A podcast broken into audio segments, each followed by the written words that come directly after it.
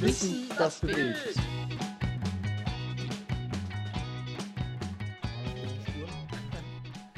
Gut. Äh, vielen herzlichen Dank fürs Kommen, Jürgen Knoblich.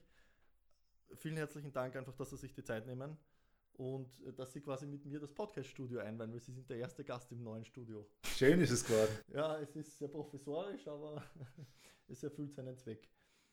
Ähm, wir haben gerade im, im, Vorgespräch quasi äh, ein bisschen den Rahmen abgeklärt. Fangen wir wirklich damit an, wer sind Sie? Ja. Was machen Sie? Warum tun Sie es? Ja. Also mein Name ist äh, Jürgen Knoblich. Ich bin äh, Wissenschaftler. Äh, ich bin der Direktor von dem Institut für molekulare Biotechnologie. Das ist das größte Institut der Österreichischen Akademie der Wissenschaften. Ähm, und was wir machen, ist, wir forschen an äh, biologischer, biologisch-medizinischer Grundlagenforschung. Und meine eigene Forschung beschäftigt sich mit dem Gehirn.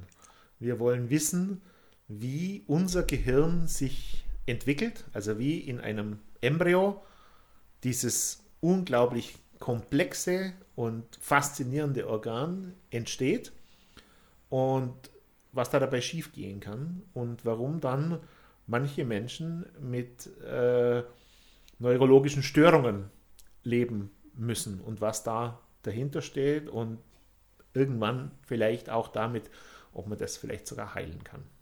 Okay. Und vielleicht einmal ein paar, paar, Worte. Also das Institut hat ungefähr äh, 230 Mitarbeiter. Meine eigene Forschungsgruppe hat 22 Mitarbeiter.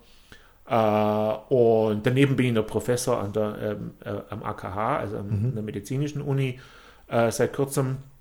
Und, äh, und ich bin total begeistert von Wissenschaft. Das habe ich mein Leben lang schon immer machen wollen.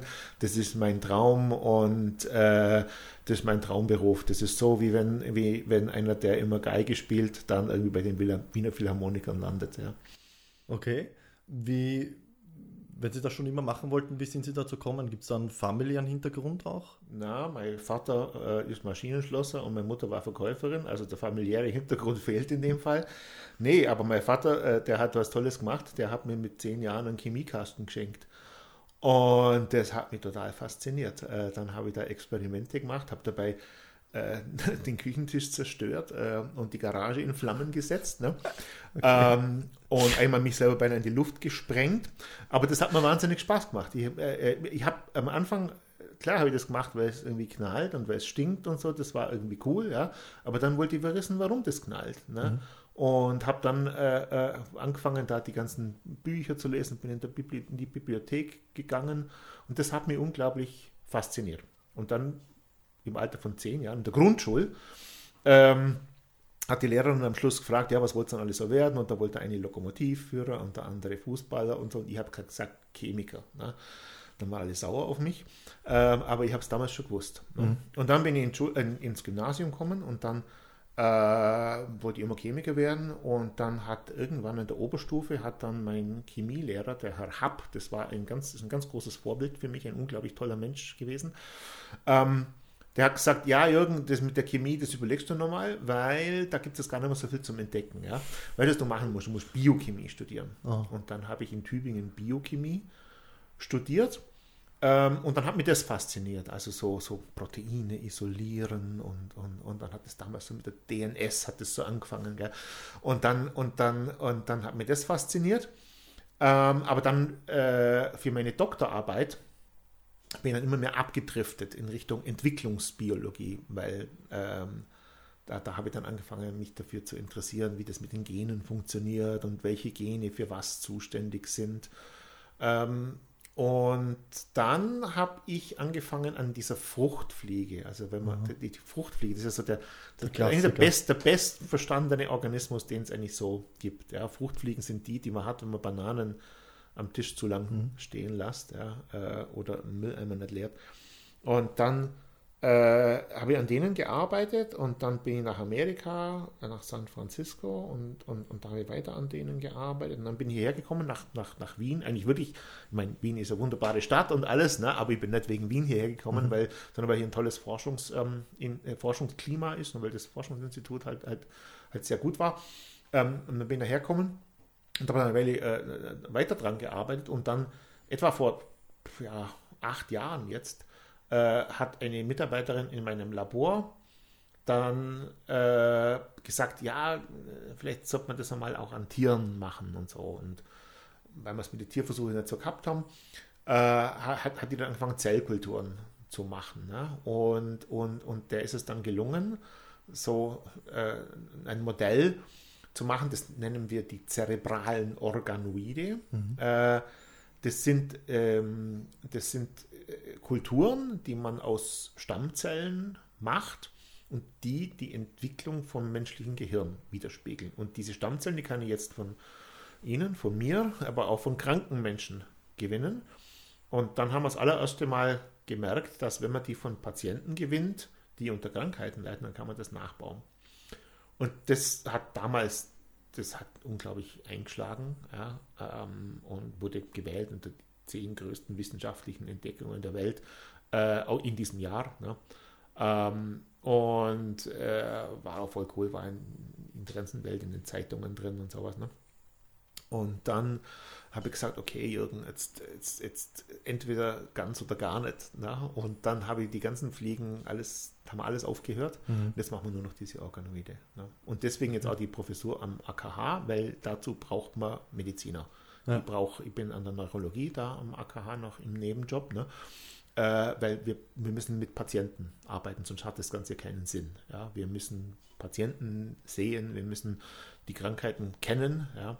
Ähm, und äh, das heißt, der Ansatz ist eben wirklich die, die, die Krankheit an sich kennenzulernen und jetzt nicht 100.000 Sachen versuchen über die Krankheit unter Anführungszeichen. Also man versucht quasi zum Innen, wenn ich, wie ich sagen soll, von innen heraus genau. Äh, zu behandeln. Die Krankheit. Also ich habe, zum, ich habe zum Beispiel, also die erste Krankheit, die wir gemacht haben, nennt sich Mikrozephalie. Mhm. Das ist eine ganz, ganz, ganz, ganz, ganz schlimme Krankheit. Das sind äh, äh, Menschen, die leiden unter, unter, unter schwersten äh, Denkstörungen und das ist deswegen, weil ihr Gehirn zu klein ist. Deswegen auch Mikrozephalie mhm. heißt einfach zu kleines Gehirn. Und, ähm, und, und, und, und, und was wir dann machen, ist, wir nehmen von solchen Patienten eine Blutprobe und da sind Blutstammzellen drin. Und äh, da gab es vor, vor, vor etwa zehn Jahren gab es einen Wissenschaftler in, in Japan, der heißt Shinya Yamanaka, der hat später einen Nobelpreis bekommen und der hat eine Methode entwickelt, wie man diese Zellen zurückdrehen kann. Also, also wie man aus einer Blutzelle oder damals einer Hautzelle, mhm. wie man die quasi in der Zeit zurückdrehen kann, dass sie wieder so drauf ist, wie sie im ganz, ganz, ganz frühen Embryo Anfangsstadium drauf war. war. Ja? Bevor sie sich äh, entwickelt weil, hat, weil, spezifisch. Ja. ja. genau, weil die Blutstammzelle macht normalerweise nur Blut. Die ah. macht niemals eine Nervenzelle. Niemals, ah. wird der niemals einfallen. Aber wenn man sie zurückdreht, dann ist sie wieder im Grundzustand. Aha. Dann kann sie wieder alles machen. Ne? Und solche Zellen machen wir und die frieren wir dann ein. Natürlich muss man da, das muss ein ethisches Prüfverfahren ja. durchlaufen und die Patienten müssen, den müssen wir aufklären, muss mhm. man sagen, was man mit dem Zeug macht und so weiter und so fort. Ähm, und, und, und wenn man das alles gemacht hat, dann, ähm, dann, dann kann man die Zellen einfrieren und wir haben jetzt so eine Biobank bei uns am Institut. Da sind von allen möglichen Patienten sind solche Zellen da. Ähm, und dann nehmen wir unsere Magic und machen diese Organoide mhm. draus. Und vielleicht kann ich es kurz erklären, wie man ja, das macht. Ja. Also nimmt man diese diese Stammzellen und dann äh, äh, löst man die so auf und dann, also dass sie sich von der Platte ablösen, weil die, die, die, die, die sind in Kultur auf so einer Platte drauf, da kleben die fest. Ne? Und dann tut man da was drauf, dass sie sich ablösen. Ähm, und dann kommen sie in so ein Kulturgefäß rein, zuerst ein ganz kleines Kulturgefäß, ne? Äh, und da lässt man sie dann so langsam runtersinken und dann kleben sie zusammen und machen so einen Ball. Und dieser Ball heißt Embryoid Body oder embryoider Körper oder sowas. Mhm. Weil was der macht ist, der fängt an, das zu machen, was diese Zellen auch im Körper machen würden. Ne? Die machen die ersten, die, die, ersten Entwicklungsschritte eines, eines, eines Embryos. Das wird kein Embryo, das schaut ja, nicht wie ein Embryo aus, sondern die machen die Zellen, machen, also die, die, die, die einen werden Darmzellen, die anderen werden Nervenzellen, aber völlig ungeordnet. Und dann hat man ein paar Tricks und nimmt dann verschiedene Zellkulturmedien, um die in Richtung Nervensystem zu mhm. treiben. Mhm. Und dann kommt eine Magic, die, die, die, die wir da entwickelt haben. Äh, dann kommen sie in, in, in, eine, in, eine, Substanz rein, die nennt sich Matrigel. Matrigel, äh, das erklären wir so, das ist wie ein Tellersulz, ja, mhm. bloß ungefähr eine Million Mal teurer. Äh, das Matrigel, das ist, das ist, das ist so, eine, so, eine, so, eine, so eine gelatineartige Substanz, die ist, wenn, man, wenn sie kalt ist, ist sie flüssig und wenn man sie warm macht, dann wird sie fest. Wird sie fest. Okay. Das ist jetzt umgekehrt wie bei der Tellersulz, aber gut. Äh, und äh, und äh, da tut man, dann macht man sie flüssig und macht dann da so, so einen Tropfen und dann nimmt man das ganz kleine Organoid und tut es da innen rein. Und da drin, und dann macht man es warm und dann hat man quasi so eine Matrigel-Kugel und da ist das Organoid innen drin. Und das tut man dann in so eine Kulturschale rein, dann kommt es in den Inkubator rein, da hat es immer genau 37 Grad, da ist genau die richtige Kohlendioxid, Sauerstoffkonzentration und da fühlt es sich dann halt wohl. Mhm. Und dann schwimmt es da drin äh, über Wochen und Wochen und wächst und wächst und wächst. Und irgendwann wird es bis zu, bis zu so 4 bis 5 Millimeter wird's groß. Mhm. Äh, und dann ist es einfach so eine weiße, trübe Kugel.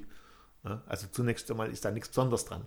Aber wenn man es aufschneidet und mal reinschaut, dann sind da so kleine Strukturen drin, die schauen aus wirklich wie, wie, wie, wie, wie ein frühes menschliches Gehirn. Gehirn. Nicht wie ein ganzes Gehirn, ja. sondern wie Gehirngewebe. Ja. Also das muss ja. man immer dazu sagen, weil früher hat man das Zeug Mini-Brains genannt, ja? Und das ist ja ein, glaube ich, gefährlicher Begriff, weil es ist natürlich kein Gehirn. Das, also es ist kein Gehirn, wirklich nicht. Ja. Äh, es, sind, es sind einfach so bestimmte Strukturen, also so wie, wie, wie unser Gehirn sich halt entwickelt. Man kann schon an einem bestimmten Stadium, kann man da durchschneiden mhm. und dann macht man da bestimmte Zellen sichtbar und dann schaut das genauso aus wie ein menschliches mhm. Gehirn, aber nur wenn man reinzoomt, also mhm. wenn man wirklich reinschaut. Wenn man dann rauszoomt und das ganze Organoid nimmt, dann schaut das überhaupt nicht mehr wie ja. Gehirn. Das ist ein weißer, trüber Ball. Ja, da ist nichts Besonderes dran. Aber was schon cool ist daran, ist diese Organoide, die die machen halt dann Nervenzellen, die machen die ganzen verschiedenen Nervenzellen, die wir auch im, im Kopf drin haben. Ne? Also, also da gibt es verschiedene Typen, die haben verschiedene sogenannte Signalbotenstoffe, äh, äh, Neurotransmitter sagen wir mhm. dazu. Und die äh, und, und, und, und das, da machen die die ganzen richtigen und die verschalten sich auch richtig. Und was die Organoide auch machen, ist, wir können, wir haben Methoden, wo wir das, die, die elektrische Aktivität sichtbar machen können. Also wir können sehen, ob die gerade feuern. Ne? Und das tun die. Genauso wie ein, wie ein Gehirn. Also die denken natürlich nicht, ja, aber die haben so, so Zuckungen, so Zuckungen, da geht es, also das schaut unglaublich cool aus. Ja, das ganze, die ganze, das ganze Gewebe da äh, und, und, und dann fangen so ein paar fangen an und plötzlich zuckt das ganze Ding, ja. Und dann geht es wieder ein bisschen und dann und, und so weiter und so fort. Ja, das ist echt cool. Mhm. Ähm, und das sind alles so Sachen, die, die untersuchen wir halt jetzt, ne? Und, äh, und dann schauen wir uns Krankheiten. Also Epil äh, äh, äh, Mikrozephalie war jetzt relativ einfach zu sehen. Die waren schlicht und einfach kleiner. Mhm. Ja. Was wir dann aber schon machen könnten, ist, wir konnten dann zurückschauen, warum sind die jetzt so klein? Warum sind die, und dann ist interessanterweise herausgekommen, das liegt jetzt nicht daran, dass die ganzen Zellen auch wieder absterben oder sowas. Mhm. Das tun sie nicht. Sondern, sondern ähm, wie soll ich sagen, wenn unser Gehirn sich entwickelt, dann sind am Anfang lauter Stammzellen da. Und die Stammzellen machen erstmal mehr Stammzellen. Und noch mehr und noch mehr und noch mehr. Und erst an einem ganz bestimmten Punkt machen sie dann Nervenzellen. Nur kurz eine Verständnisfrage. Also wie diese Krankheit entsteht, beobachtet man, beobachtet man, beobachtet man also an, anhand dessen, indem ich kranke Zellen nehme, die zurückdrehe und dann sehe, wie sie sich eben entwickeln. Genau. Durch diese Entstehung dieser Organoide. Also ich, ich nehme von den, von den erkrankten Patienten genau. nehme eine Blutprobe und dann ja. mache ich da diese kranken Zellen. Ja? Genau. Ich drehe sie zurück und schaue, warum sie sich quasi genau. krank entwickeln. Und dann mache ich ja. parallel ein normales Organoid und eins mhm. von dem erkrankten Patienten. Mhm. Und dann vergleiche ich die miteinander, dann sehe ich, das von dem erkrankten Patienten ist immer kleiner. Ja. Ja? Und dann weiß ich, okay, das, was in dem Patienten passiert, das passiert jetzt in meinem Organoid auch. Mhm. Ja? Und jetzt kann ich schauen, okay, warum ist das passiert? Mhm. Warum? Und dann kann ich ins Detail gehen. Ja, das kann ich ja beim Patienten natürlich nicht. Ja. ja. Äh, und dann kann ich ins Detail gehen und schauen, äh, was ist da jetzt los? Warum ist das passiert? Jetzt könnte, hätte es ja sein können, dass, das, dass die erstmal ganz normal sind und aus irgendwelchen Gründen geht die nicht Luft aus und die ganzen Nervenzellen sterben alle ab. Ist aber nicht so. Sondern die bilden sich einfach nicht. Ja? Da gibt es einen ganz, ganz bestimmten Effekt. Also also dass halt äh, beim, beim äh, dass, dass am Anfang die Stammzellen immer mehr Stammzellen machen, irgendwann machen es Nervenzellen. Ja? Und das passiert in den, in den Mikrozephalie-Organoiden, passiert das zu früh. Mhm. Das heißt, die vermehren sich nicht genug und fangen zu früh an, Nervenzellen zu machen. sind für, an einem bestimmten frühen Punkt haben sie sogar zu viel Nervenzellen, mehr als die gesunden. Ne? Aber, aber ihnen geht einfach die Luft aus, weil die Stammzellen nicht mehr da sind. Ne? Mhm. Und darum können sie nicht mehr wachsen. Ne? Und das haben wir herausgefunden. Und dann haben wir auch herausgefunden, warum das ist und so, aber das geht jetzt zu sehr ins Detail. Ne? Äh, und das ist jetzt einfach, das ist, das ist einfach so ein sogenanntes Proof of Concept Experiment. Also ich muss jetzt leider sagen, heilen kann man deswegen die Patienten nicht. Ja. Ja, also wir haben nur mal, wir wollten, wir waren einfach die ersten, ja. ja die ersten, die sowas gemacht haben auf der ganzen ja. Welt. Also die ersten, die irgendwie gesagt haben, okay, wir machen jetzt eine Gehirnerkrankung. Ja. Die ersten, die eine Gehirnerkrankung in dreidimensionaler Zirkultur nachbauen quasi genau. oder nach, entwickeln lassen genau. eigentlich. Genau, und seither gibt es da hundert, hunderte Gruppen auf der ganzen Welt, die das machen. Ne? Und, äh, und jetzt schauen wir halt andere Krankheiten mhm. an, die man vielleicht dann eben schon heilen kann. Ja. Äh, wir arbeiten sehr stark zum Beispiel an Epilepsie. Mhm. Ja? Und äh, ich habe ja gesagt, die zucken, also die, die, die, die, die Organoide, Organoide? Ne? also da, da, da äh, äh, äh gibt es ein paar Zellen, die so anfangen zu feuern und dann wusch geht das ganze Ding los. Ja? Das haben wir jetzt gesehen, bei den Epilepsie-Patienten ist es anders. Mhm. Und das ist genau das, was im Gehirn passiert. Mhm. Du, kannst, du kannst bei Epilepsie-Patienten, äh, also wenn sie keinen Anfall haben, kannst du im Gehirn mit, mit äh, Kernspinresonanz kann man, kann man messen, was da so die Aktivitäten sind. Mhm. Und da gibt es so eben auch so Wellen äh, von, von Aktivität ja. und diese Wellen sind in Epilepsie anders. Und jetzt sind wir bei der Epilepsie an dem Punkt, wo wir am Anfang bei dies, also bei dieser Mikrozephalie waren wir ja am Anfang an dem Punkt, wo wir gesehen haben, okay, die sind jetzt kleiner. Mhm. Ja, und wenn ich das gesehen habe, dann weiß ich, okay, ich habe jetzt ein Modell. Mhm. Also das, was im Patienten passiert, passiert in meinem Organoid auch. Mhm. Und jetzt kann ich es untersuchen. Jetzt kann ich zurückgehen. Ja. Ne? Und da sind wir jetzt bei der Epilepsie auch. Das, die, die, die, die Erkrankung Hammer. Ja? Und da kann jetzt zurückgehen. Und da gibt es jetzt natürlich dann schon die Möglichkeit, dass man da Medikamente draufschmeißt und sowas. Aber das haben wir noch nicht gemacht. Das ja. kommt aber dann. Aber Sie sind eben jetzt an dem Punkt, wo Sie jetzt anfangen, quasi zurückzudrehen einfach ja, und zu schauen, genau. warum sich die Krankheit so entwickelt, wie sie sich halt entwickelt. Genau, genau. Na, zurückgedreht haben wir in dem Fall schon. Also das ah, okay. Ist, nein, nein, schon, schon, schon, schon. Also, Moment, dann ist das falsch. Das sind jetzt also Epilepsie-Erkrankte. Ja. Das sind jetzt bestimmte äh, Patienten, die haben eine Epilepsie, die nennt sich tuberöse Sklerose, das ist so ein Fachbegriff, ja. Mhm. Äh, oder TSC. Ähm, und da haben wir halt Patienten rekrutiert und wieder mit Einwilligung und so weiter. Ne? Also, also das waren schon effektiv die Wellen, die gemessen worden sind ja, in ja, den Organoiden. Ja, ja, ja. Okay, und dann okay. haben wir äh, dazu zurückgedreht und schon ja. Organoide gemacht und da haben Alles wir jetzt klar. geschaut. Ne? Alles klar. Und, und, und da sind wir jetzt gerade dabei. Ne? Und was wir halt dann, was, was wir zum Beispiel festgestellt haben, ist gerade bei dieser tuberösen Sklerose, dass da, wie soll ich sagen, äh, da gibt's, da weiß man schon viel drüber, über diese Krankheit und so, und da weiß man, dass da bestimmte Nervenzellen halt da in den Gehirnen da sind, die mhm. da eigentlich nicht hingehören und dass die zu groß sind und so weiter und so fort. Ne? Ähm, und es passiert in den Organoiden eben auch. Mhm. Und jetzt ist es halt einfach so, verstehst äh, äh, in, in den Patienten sieht man das auch, dass die Zellen zu groß sind. Ne? Mhm. Aber ich meine, das sind unglaublich schwierige Experimente. Das, das macht man natürlich an Gehirnen von Patienten, die verstorben sind mhm. und die ihr, ihr, ihr Gehirn der Wissenschaft zur Verfügung gestellt haben. Und, und, und da kann man das dann schneiden und kann sich das anschauen. Ja? Mhm. Aber das ist ja, das macht jetzt nicht so viel Spaß, ja. Also das ist, das ist etwas, was auch nicht oft passiert und da hast du halt ganz wenig Material nur und, und so weiter. Wenn ich so ein Organoid habe, ich kann 100 Organoide machen, ich ja. kann 1000 Organoide machen, zack, zack, zack, ja? ja. Da kann ich halt forschen und da kann ich dann auch mit. Sind wir wieder bei der ethischen Frage auch wegen, man braucht keine Tierversuche. Ja, auf so die ethische Frage können wir nachher noch kommen, ja. ja. das ist, braucht der eigene, braucht der eigene. Äh, äh, ja, einen eigenen, ja. einen eigenen Podcast wahrscheinlich. aber, aber es ist, die Implikationen sind halt ein Wahnsinn, weil wenn ich jetzt sage, okay, man kann unter Anführungszeichen die Zeit eigentlich zurückdrehen, mhm. zelltechnisch. Äh, heißt ja nicht nur, dass ich herausfinde, wie ich diese Krankheit effektiv behandeln kann, sondern wahrscheinlich eben auch, wie ich diese Krankheiten schon viel früher erkennen kann. Genau.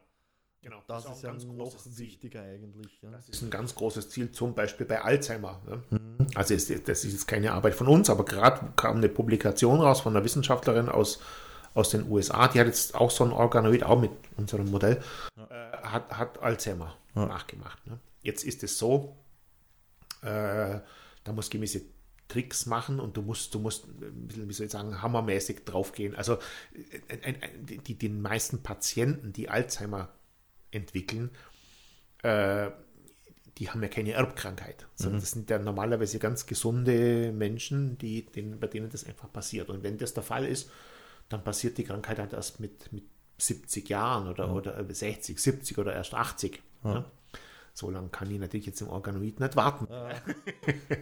Äh, das heißt, da muss man ein bisschen drehen dran. Ja? Ja. Man muss zum Beispiel, es gibt so Leute, die bekommen Alzheimer ganz früh und das sind, die haben bestimmte Mutationen, halt, da ist es als Erbkrankheit Mhm. da. Ne? Ähm, zum Beispiel Patienten mit Down-Syndrom, Mhm. die bekommen so gut wie alle Alzheimer. Alzheimer. Ja. Und zwar sehr, sehr früh, als Kinder schon. Äh, und, und, und dann weiß man, warum, warum das ist. Und, und solche Tricks kann ich da reinbauen. Ja? Äh, und, und, und was sich da halt jetzt rausgestellt hat, ist in den Organoiden, die haben dann sehr früh geschaut, bevor, bevor die Organoide eigentlich Alzheimer haben. Und da siehst du, da ist schon was anders. Ja? Und da kann man dann sogenannte Biomarker entwickeln. Ja, also der, der Traum ist, dass man irgendwann einmal eine Blutprobe nimmt und dann sagt, hey, du äh, wirst diese Krankheit bekommen Ja. später mal. Das ist natürlich im Augenblick jetzt noch gar nicht so sinnvoll, äh, weil wir haben ja keine vernünftigen Medikamente. Ja? Aber wir werden wahrscheinlich nie Medikamente entwickeln, die die Alzheimersche Krankheit rückgängig machen. Das, wenn die Zellen einmal weg sind, die kommen nicht mehr. Ja. Ja. Also Das da heißt wirklich ums Einschreiten, Das heißt, man, man, muss, man, muss ganz, man muss zwei Sachen muss man finden. Das eine ist, man muss rausfinden, wie kann ich die Krankheit, weil das ist relativ klar, die Krankheit fängt viel, viel früher an. Ja. Also wenn die Menschen, wenn die Menschen zum Arzt gehen, dann Ist schon dann alles hin. Ja. Ja. Ähm, das ist bei Parkinson zum Beispiel, das ist das Gleiche. Die Leute merken erst irgend, wir haben, das liegt an bestimmten Nervenzellen, ne, ganz, ganz bestimmten. Und erst wenn 90 Prozent von denen schon alle tot sind, dann merkt man erst was. Aber die kommen nicht mehr zurück. Das heißt, du musst es viel früher musst es merken. Ja? Du musst irgendwas machen, damit's, damit man es früher merkt. Und dann noch Medikamente finden, die, die, die das dann verhindern. Ja? Aber Aber die Früherkennung ist auf jeden Fall schon mal der erste Schritt, weil egal wie gut die Medikation ist oder was, man kann zumindest irgendwie gewiss Ja, also da ist steuern. durch, ja. das, durch das Organoid-Modell kann man jetzt schauen, was ist da früh anders und dann kannst du bei den, bei, bei, bei, bei, bei dann kannst du halt Massenuntersuchungen machen bei Menschen. Haben die diese, das nennt man diese Biomarker. Ne? Kann man die Patienten nach diesen Biomarkern untersuchen, dann kannst du hast vielleicht Glück und hast jemanden, der Alzheimer bekommt und da gibt es noch eine Blutprobe, weil der eine OP gehabt hat oder Blutspenden war, dann die Blutprobe ist jetzt 30 Jahre alt und dann kannst du schauen, war da schon was drin. Ja.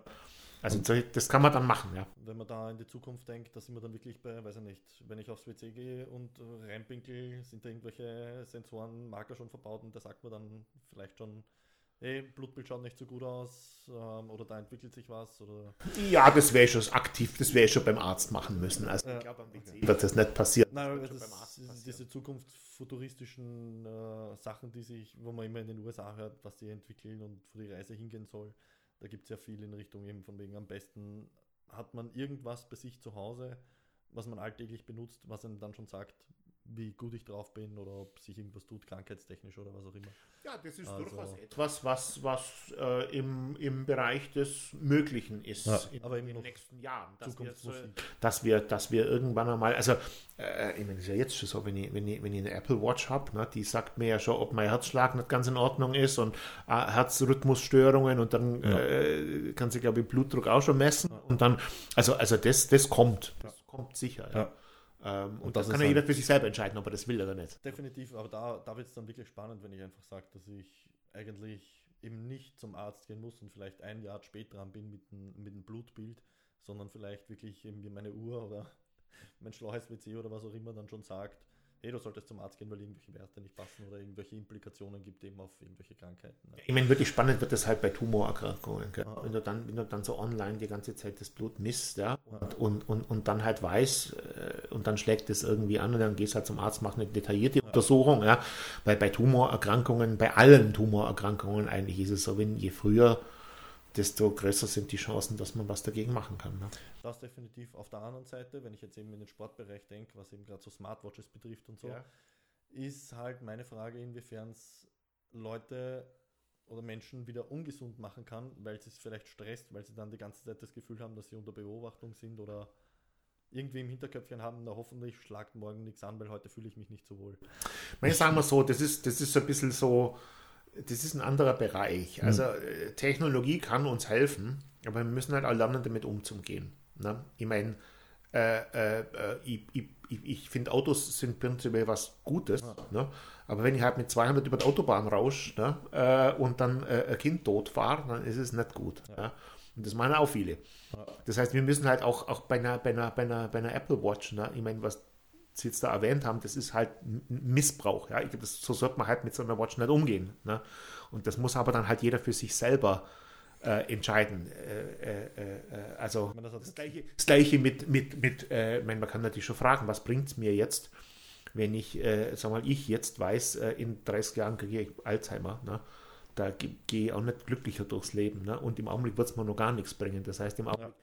Könnte ich nicht einmal Medikamente gibt, dann braucht man das auch nicht machen. Ja? ja. Diese ganzen DNA-Tests, man kann ja jeder kann ja sein Genom sequenzieren ja. und da sagt es dir dann, ne, du wirst schon mal ähm, Schizophren später, ne, das macht ja auch keinen Spaß. Ne? Ja. Also ich möchte es nicht unbedingt wissen. Ja, das ist dieser schmale Grad, aber dann eben zwischen von wegen, wie weit bin ich unter Beobachtung, wie weit kann ich vorausschauend handeln und vielleicht Indikatoren auf Alzheimer oder was dann schon erkennen, aufgrund von irgendwelchen Biomarkern. Aber ja, ja ist halt eine schwierige Frage. Ob die Technologie dann erst ausgerollt werden soll, wenn man es auch wirklich behandeln kann. Weil wenn ich ja, es nicht behandeln halt, kann, ist es schwieriger. Ja, da bin ich halt schon Wissenschaftler, gell, muss ich ganz ja. ehrlich sagen. Also, also wir stellen als Wissenschaftler, wir stellen halt die Technologie zur Verfügung. Ja.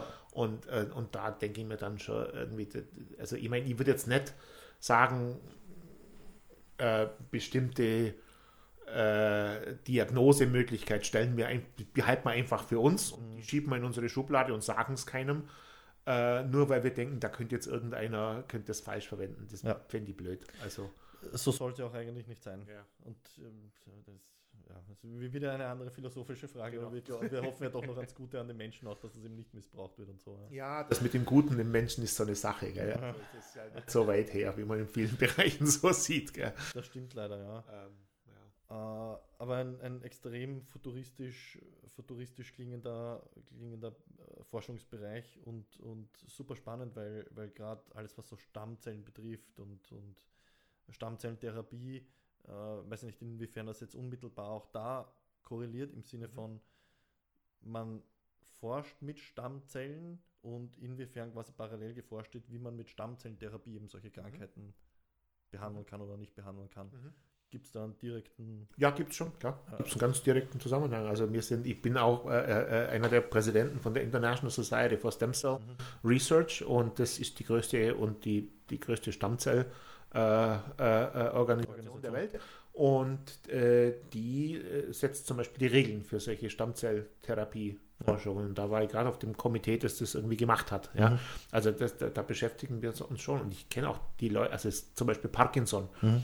Ähm, da gibt es gerade klinische Studien, eine in Lund hier von Malin Parma ähm, und eine in äh, New York. Mhm. Ähm, und, äh, und die verwenden halt jetzt Stammzellen, die man dann direkt ins Gehirn injiziert, um jetzt, Parkinson ist ja gerade das, was ich vorhin gesagt habe, ne? das ja. sind diese sogenannten dopaminerge Neuronen. Mhm. Äh, das sind halt gerade nur die Hormone, äh, die, die, die Nervenzellen, die die sogenannten Glückshormone mhm. bilden. Ne? Und, äh, und die gehen kaputt bei Parkinson. Und ich habe vorhin gesagt, wenn die mal weg sind, dann kommen sie nicht mehr zurück. Aber mit Stammzellen könnte man sie eben schon zurückbringen. Und da gibt es gerade eine Versuche, Versuche, so eine Stammzelltherapie zu machen. Diese Stammzelltherapie-Geschichte äh, an sich ist aber von Land zu Land sehr, sehr unterschiedlich gehandhabt, glaube ich, gell? Weil in den USA, weiß ich nicht, ist nicht so viel erlaubt, zum Beispiel wie in Südamerika oder weiß nicht, wie das jetzt momentan in, in, in Europa ist, was Stammzelltherapien betrifft. Also da muss man erstmal aufpassen. Also es gibt, es gibt unter dem Begriff Stammzelltherapie, ja. ähm, ja, wie soll ich sagen? Auch wieder verschiedene da, da, Klassen na, quasi. Das ist so ein Sammelbegriff für ja. sehr, sehr viele Dinge, die eigentlich nichts miteinander zu tun haben. Okay. Äh, und da muss man sehr vorsichtig sein, ja. weil, weil meines Erachtens, und da ist diese International Society for Stem Cell Research auch sehr aktiv, da wird auch sehr viel Missbrauch mhm. betrieben. Also es gibt auch in Europa, auch hier in Österreich, gibt es Kliniken, da kann man mit Stammzelltherapie jetzt schon alles heilen lassen. Ne? Und das ist eine komplette Scharlatane. Ja. Das ist einfach Betrug. Okay. Äh, Von welchen Bereichen reden wir da? da Im Sportbereich ist es ja sehr im populär. Ja. Also wenn es jetzt um Gelenke geht und so weiter. Ja. Äh, Oder um Abrisse von Sehnen. Also, also es ist auch da keine Therapie, die, die 100% überall anerkannt ist. Ne? Aber da geht es noch so einigermaßen. Ne? Mhm. Aber, aber, aber, aber Kliniken, die zum Beispiel versprechen, wir heilen eure äh, äh, äh, Epilepsiekinder mit Stammzellen. Oder wir heilen Parkinson jetzt mhm. schon mit Stammzellen. Ja. Oder wir heilen Herzinfarkt mit Stammzellen. Mhm. Ne? Das ist ein Schwachsinn. Aber das gibt es tatsächlich, also, dass Leute... Darf, aber es ist wirklich Schwachsinn. Also ja. da, gibt man, da wird auch aktiv dagegen vorgegangen, aber es ist gar nicht so einfach. Okay. Ich, deswegen frage ich eben auch so naiv, weil, weil ich die Stammzelltherapie eigentlich eher aus dem Regenerationsbereich jetzt Sport betrifft, Verletzungen, Gelenksabnutzungen, was auch immer, ehemalige ja. Sehnenabrisse. Also, da also dass das schon so kommuniziert wird, dass da wirklich Kliniken gibt, die, die kommunizieren, sie können Parkinson, das heute habe ich noch gar nicht. Ja, da muss ich jetzt ein bisschen ins Detail gehen. Also es ist ja auch so, dass in der Wissenschaft gibt es ja unterschiedliche Meinungen und mhm. Auffassungen. Ja, und was in der Sporttherapie da in erster Linie verwendet wird, das sind die sogenannten mesenchymalen Stammzellen. Okay. Jetzt ich als Stammzellforscher und übrigens auch diese ISSCR arbeitet sehr stark daran, den Begriff zu verbieten. Mhm. Weil das sind keine Stammzellen. Okay. Das heißt, es das heißt Stammzellen, aber es ist ja wurscht, ja, das ja. macht ja die Therapie dann nicht schlechter, ja. ja. Das sind halt Fibroplasten ja. oder sowas. Ne? Und, mhm. und, und, und deswegen muss man da ein bisschen, ein bisschen vorsichtig sein. Also die, wenn ich von Stammzelltherapie rede, dann rede ich von etwas, was es im Augenblick noch nicht gibt.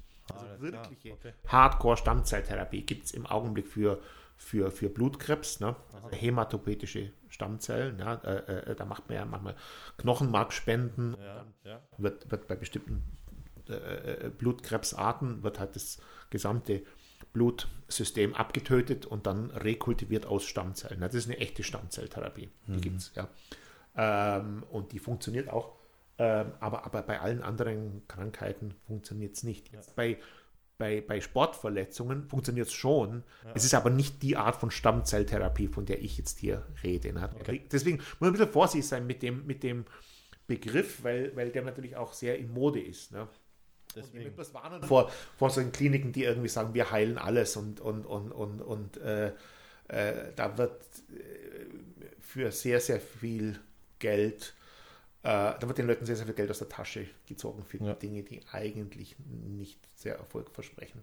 Oder zumindest nicht diesen, diese Bezeichnung verdienen eigentlich. Genau. Wenn sie eben als Stammzelltherapie bezeichnen genau. kann, obwohl es eigentlich, weiß genau. nicht. Mhm. Man weiß ja nicht, ja, was dann wirklich ist. Vielleicht ist dann ja eigentlich nur zentrifugiert und in genau. Wirklichkeit ein BAB genau, und genau, fertig und wird genau, als genau. Stammzelltherapie ja, verkauft ja, oder so. Ja, ne? ja, Genau. Ah, okay, alles klar. Gut, muss man ein bisschen genauer hinschauen. Ja, ja. Aber es ist halt ein spannendes und vielversprechendes Thema. Also das, was man öfters hört in der Forschung und so weiter, dass Stammtherapie, äh, Stammzellentherapie die Zukunft ist. Ja. ja, also ich meine, man kann generell bei allem, was keine Krankenversicherung zahlt, echt vorsichtig. okay, ja, kenne mich aus. Der war gut. Der war gut. Ja, okay. Ähm, würde ich, würde ich kurz abschweifen weil, weil man die Frage auch, also ich bin so geflasht, wie, wie weit wir eigentlich schon sind und, und das, was Sie erforschen, ist einfach, ja, es klingt einfach futuristisch. Für Sie ist wahrscheinlich unter Anführungszeichen normal, spannend, aber ich finde es ich unglaublich, was, was heutzutage schon möglich ist.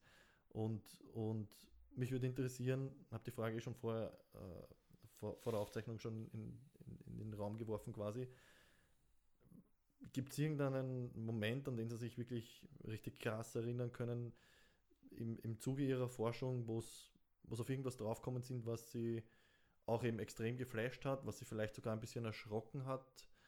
Ähm, ja, irgendwas, was so wirklich diesen Wow-Effekt gehabt hat und nicht unbedingt jetzt in einem positiven Sinn vielleicht auch. Ja, klar, ich meine, für das lebt man als Wissenschaftler. Ja. Und da gibt es bei mir drei eigentlich von diesen, von diesen Erlebnissen. Mhm. Äh, und ich, meine, ich muss sagen, ich sitze die meiste Zeit im Büro gell, und sage anderen Leuten, was, was äh, also von daher ist es dann ein bisschen, äh, wenn man, wenn man äh, da Institutsdirektor ist, dann hat man diese Effekte nicht mehr, dann hat man andere Sachen. Aber, aber ich habe die ersten, das erste Erlebnis habe ich gehabt als Doktorand bei meinem Doktorarbeit, da war ich irgendwie, ähm, weiß ich, wie alt ich da war, 25 oder was. Ne?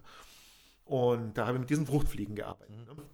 Und die haben immer die, die legen ja so Eier und da werden dann diese Maden draus. Ja? Und äh, der, die sind eigentlich unglaublich, das schaut unglaublich cool aus unter dem Mikroskop und so, das kannst du alles filmen und sowas. Ne? Und ich habe studiert, wie die Zellen sich teilen. Äh, und die teilen sich halt eine ganze Weile und zack, hören alle auf. Dann ganz bestimmt, genau nach, was ist das, nach ungefähr sechs Stunden. Bei 25 Grad, sechs Stunden, fliegen Ei, hören die Zellen auf sich zu teilen. Alle. Und dann habe ich an so einem ganz bestimmten Gen gearbeitet, das hieß Zyklin E. Und Dieses Gen habe ich dann auf, auf so einer Maschine, habe ich das chemisch synthetisiert. Also so ein, diese, dieses Erbsubstanz DNS, mhm. ja, die kann man chemisch bauen. Also da macht man ein Basenpaar nach dem anderen, haut man da rein und, dann, und dann stückelt man das so zusammen. Und dann mhm. habe ich das Stück genommen und da sind die Fliegen injiziert. Mhm. Und dann geht es ins Genom rein und dann ist es eine genetisch veränderte Fliege.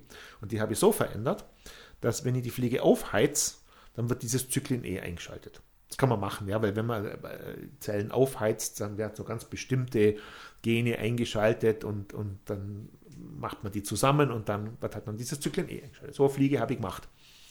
Und dann habe ich sie aufgeheizt. Und dann bin ich unter das Mikroskop und mir hat es hier zerrissen. Ja, dann, dann, sind, dann haben sich da alle Zellen geteilt. Und da fühlst du dich halt schon cool, gell? Da hast du irgendwie das geschafft, äh, äh, diesem, diesem Embryo äh, zu befehlen, dass die Zellen eben genau da nicht aufhören, sich zu teilen, sondern nochmal eine Runde weitermachen.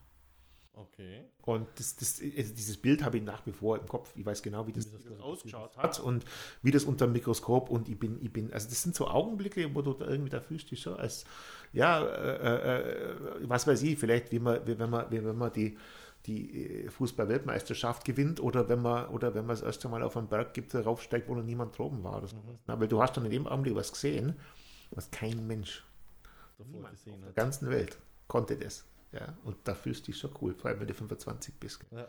Also es war cool. Ähm, das zweite Mal habe ich es dann äh, es dann als Postdoc, wo ich in Amerika, in San Francisco war, da war wieder diese Fruchtfliegen. Ja, und mir ist immer aufgefallen, die, die, die, Zellen haben eine Teilungsrichtung. Also wenn du so eine Zelle hast, die kann sich ja so teilen oder so. Mhm. Ja? Und jetzt äh, in einem Drosophila, in so einem fruchtigen Embryo, sind alle Zellen so parallel, die bilden so eine Schicht. Ja? Und die teilen sich dann alle so, ja? Mhm. damit, damit, das, damit die Schicht erhalten bleibt. Mhm. Und im Kopf gab es eine ganz bestimmte, eine ganz bestimmte Gruppe von Zellen, die haben sich so geteilt. Und da war die eine Zelle in dieser Schicht geblieben und die andere war dann drunter. Mhm. Ja? Das habe ich immer gesehen. Und ich habe ja, warum ist das so? Na, warum ist das so? Und dann habe ich irgendwie so ein bestimmtes Gen gefunden, das war genau da eingeschaltet und sonst nirgendwo. Ich dachte, verdammt normal, vielleicht ist das da dran schuld. Dann habe ich wieder ein kleines Ding gemacht, wieder dieses Gen und wieder aufgeheizt und so, ne? Ähm, und habe das dann überall eingeschaltet. Und zack, haben alle angefangen, sich anders zu teilen. Also alle genau in der umgekehrten alle, Richtung. Alle halt so wie waren. die da im Kopf. Ja? Okay. Weiß jetzt nicht, ob das jeder so nachvollziehen kann, ob das jetzt jeder so cool findet, aber mir, äh, äh, äh also ich fand es unglaublich toll. Ja. fand das unglaublich schön, ja, wie du da irgendwie so das, das verändern kannst. Ja. Und das dritte Mal, aber das war dann schon nicht mehr meine eigene Entdeckung, wo, wo, wo diese Madeleine äh, Lancaster, das war die Postdoktorandin bei mir im Labor, die diese Organoide gemacht hat, ne? Äh, wir haben einmal so in der Woche ein Group Meeting, ja, da stellt immer Reihe um irgendjemand seine Arbeit halt vor, na, vor der ganzen Gruppe. Und dann hat sie mir irgendwann, und wir haben schon, ich habe schon gewusst, an was sie so arbeitet, wir haben das so alles besprochen und so. Ne? Und, ähm, und dann, äh, und dann äh, hat sie mir gesagt, du, pass auf, beim, beim äh, heute Group Meeting ist, da, da wirst du wundern. Ne? Und dann hat sie eben diese Organoide gezeigt ne? und hat zwei Bilder gezeigt. Das eine war das Organoid, wo zwei so äh, menschliche Gehirn, wie so zwei menschliche Gehirnhälften. Das andere war das, das, das, das Bild, das äh, war dann in allen Zeitungen drin, wo sie ein Auge bildet auf diesem, auf diesem Organoid. Mhm. siehst du, weil das Auge halt diese, das Pigment, also äh, äh, sieht man, ja, diese Pigmentzellen, ja, weil das ist dunkel, so ein dunkler Ring und wie so eine, so eine Geschwulst raus aus dem, Ding und, und mich hat es schon zerrissen. Ne? Also das war schon, das war schon cool. Also das haben Sie in dem Meeting zum ersten Mal gesehen, dass die das genau. geschaffen also hat. Bilder habe ich erst, ich habe schon ja. gewusst, dass es funktioniert hat und ja, dass er es irgendwie gemacht hat und sowas. Aber noch nicht gesehen. Aber da habe ich es erst einmal gesehen. Ne? Und das, das war schon cool. Ja? Da habe ich gewusst, okay. okay. jetzt passiert hier was Großes. Ein, ne? großes, ein großer Schritt in, in der Forschung quasi wieder. Genau. Erste, was ich dann gemacht habe, ist, ich, hab, ich, ich, ich komme aus Bayern, ja, und, und, und dann bin ich zu meinem Freund und habe hab das Foto auf dem Handy, habe ich denen gezeigt, ne? Und, und, und, und, und, und, die haben gesagt, äh, spitzt du oder was? Ja. Äh, und das nächste war, pass bloß auf, ja. Äh, weil du machst da was, was irgendwie so ein bisschen, ein bisschen spooky hier, ja. Äh, und das war dann auch, das war dann für mich auch ein bisschen so, äh, ja, nicht eine Warnung, aber, aber das war, dass man es ernst nehmen muss. Mhm. Und dann habe ich angefangen, mich mit, mich mit äh, Theologen auch zusammenzusetzen. Mit, äh, habe damals ein Meeting gehabt mit dem äh, Körtner, heißt er, Mitglied der Bioethikkommission, der Christiane mhm. Drummel, die Vorsitzende der Bioethikkommission, haben mit denen uns aktiv zusammengesetzt, noch bevor wir das veröffentlicht haben. Mhm. Das machen wir. Gibt es da jetzt irgendwas, was man als e ethisch ja. problematisch und und die haben dann eigentlich gesagt, nein, eigentlich nicht, ja. Und ich habe bewusst einen Theologen genommen, weil die katholische Kirche ja eigentlich äh, eher ein Problem mit der Stammzellforschung hat. Mhm. Äh, und der hat gesagt, na, eigentlich gibt es da nichts. Man muss halt dem Patienten sagen, dass man das damit macht. Mitgemacht das, das haben wir gemacht, also das ist okay, ja. Ähm, und der fand es dann eigentlich nicht äh, so schlimm, ja. Ähm, und äh, seither bin ich eigentlich auch sehr, sehr aktiv in dieser ich bin gerade in der, in, der, in, der, in der Deutschen Akademie der Wissenschaften der Leopoldina, bin mhm. Co-Vorsitzender von so einer Kommission, die bereitet gerade so ein, wie nennt man das, White Paper, also so ein, mhm. so ein Schriftstück vor für die deutsche Bundesregierung. Mhm. Die ethische Bewertung von diesen Organoiden, muss man da irgendwie aufpassen, können die irgendwann denken oder, oder, ja. muss man da irgendwie, manche Zeitungen haben da ein bisschen übertrieben, ja, ähm, aber, aber, und da haben wir dann, also schon, dass diese Kommission hat hat äh, drei Philosophen ähm, und dann einen, einen äh, Rechtswissenschaftler, der auch die Bundesregierung in Deutschland berät. Ne? Äh, und äh, und wir sind, kommen alle zu dem Schluss, dass es, dass es nicht geregelt werden muss, weil es äh, eigentlich äh, so weit weg ist von irgendwie Denken oder, oder irgendwas, dass man da keine Angst davor hat. Das ist halt jetzt die, die nächste Frage, wo, wo würde man solche Grenzen ziehen? Mhm. Das ist ja auch die große Frage, weil es jetzt gerade in Skandal, glaube ich, in den USA drüben war, in Texas mit dem Abtreibungsgesetz. Wo fängt der Leben an? Ja, ja, das ist natürlich eine Frage. Also das ist das, also wo fängt Leben an, ist da hat natürlich, haben natürlich verschiedene Leute unterschiedliche Meinungen. Mhm. Äh, ähm, und äh, das muss man natürlich, ähm, äh, es ist extrem schwer, weil wir da natürlich weltweit äh, Gesetze brauchen, die sowohl für Juden als auch Moslems, als auch äh, Katholiken, als auch Leute gelten, die keine Religionsgemeinschaft an. Und wenn für, für die das Leben äh, zu unterschiedlichen Zeitpunkten anfängt, dann wird es halt schon kompliziert. Ja. Und, Aber äh, die Basis muss ja trotzdem im Endeffekt die Wissenschaft sein, gewisse wo gewisse Parameter definiert werden. Ne? Ja, ja, ja. Also ja, ja. Naja, rein wissenschaftlich. Biochemischen Sinne. Rein wissenschaftlich ist es schon sehr, sehr schwer, sich Aha. vorzustellen, dass eine befruchtete Eizelle sofort äh, die gleiche Menschenwürde hat wie ein ausgewachsener Mensch. Also das ist, das ist schon. Aber das ist eben der schmale Grad. Aber ich möchte da gar nicht irgendjemanden äh, äh, äh, ich meine, es kann jeder glauben, was er will, aber ob er das dann unbedingt den Leuten aufzwingen muss, die, die eben gerade nicht katholisch sind, das weiß ich nicht so ganz. Na, vor allem, es ist einfach eine extrem schwierige Frage, weil ich weiß nicht, wie Sie das sehen, aber soweit ich das verstehe, ist eigentlich das Gehirn eines der Organe, die man bis heute eigentlich noch nicht wirklich auch auf einen, auf einen gemeinsamen Nenner gebracht hat im Sinne einer Definition. Weil es da die naja, Definitionen haben wir schon, was unser Gehirn ist und sowas. Aber, aber, aber ich meine, also, also ich meine, was, was auch in dieser, in dieser, in dieser Gruppe der Leopoldina halt, mhm. halt, halt ein wichtiges Thema ist. Ne? Letztendlich haben wir dann äh, gesagt, okay, es gäbe, es gäbe zwei Gründe, warum man ein Organoid schützen müsste. Mhm. Das eine wäre, wenn es Schmerz empfindet, mhm. irgendwie. Ne? Das zweite wäre, wenn es ein Bewusstsein hat. So, was ist Bewusstsein? Ja, das ist genau das, was man eben nicht beantworten kann. Wir haben dann Wolf Singer, einer, einer der berühmtesten Neurobiologen in Deutschland, auch in der Kommission mit drin. Ne? Und, und, und, und, und, und der hat auch gesagt, also es, es, es geht nicht. Also Bewusstsein ist ähm, eine, das ist eine subjektive Eigenschaft. Also ich weiß jetzt, dass Sie ein Bewusstsein haben. Mhm weil ich davon ausgehe, sie werden so ähnlich funktionieren wie ich. Ja, aber beweisen, beweisen, beweisen kann ich es nicht. Ja. Das heißt, wenn ich jetzt einen Zellklumpen habe, da gehe ich schon nicht davon aus, dass der so funktioniert wie ich. Und ob der ein Bewusstsein hat oder nicht, ist im Prinzip nicht zu beantworten. Jetzt gibt es schon äh, Experimente, die man machen kann, mhm. wo das Bewusstsein anfängt. Zum Beispiel folgendes: Man äh, setzt eine Person vor einen Computerbildschirm und macht dann einen Lichtblitz. Und wenn der ganz kurz ist, merkt die Person den Lichtblitz nicht. Mhm. Also im Computer, man kann es ganz kurz, das kann man auch selber ausprobieren. Ja. Aber er wird wahrgenommen. Und zwar kann man folgendes machen: Man kann, man kann, ähm, äh, ich habe selber schon solche Experimente gemacht, man kann einen Film ablaufen lassen und da immer wieder Bilder ganz kurz einblenden, die unglaublich aggressiv sind. Ja. Und man merkt es, man merkt es an der Stimmung. Ja. Das wurde ja zeitlang sogar in der Werbung. In der Werbung, so, richtig, oder bei ja, Filmen früher. Ja. Aber, aber, aber, aber, aber äh, wurde versucht. Ja. Und da gibt es Experimente, also es wird wahrgenommen, aber es wird nicht bewusst. Mhm. Okay, und jetzt kann man Folgendes machen. Jetzt kann man äh, äh das Gehirn messen, also die Gehirnwellen, also da macht man mit sogenanntem äh, äh Magnet, äh, entweder Elektroenzephalogramm, also man misst die elektrischen, oder man macht diese Magnetkernspintomographie. Mhm. Ähm, und mit beiden Methoden kann man sehen, welche Teile vom Gehirn sind jetzt aktiv. Ja.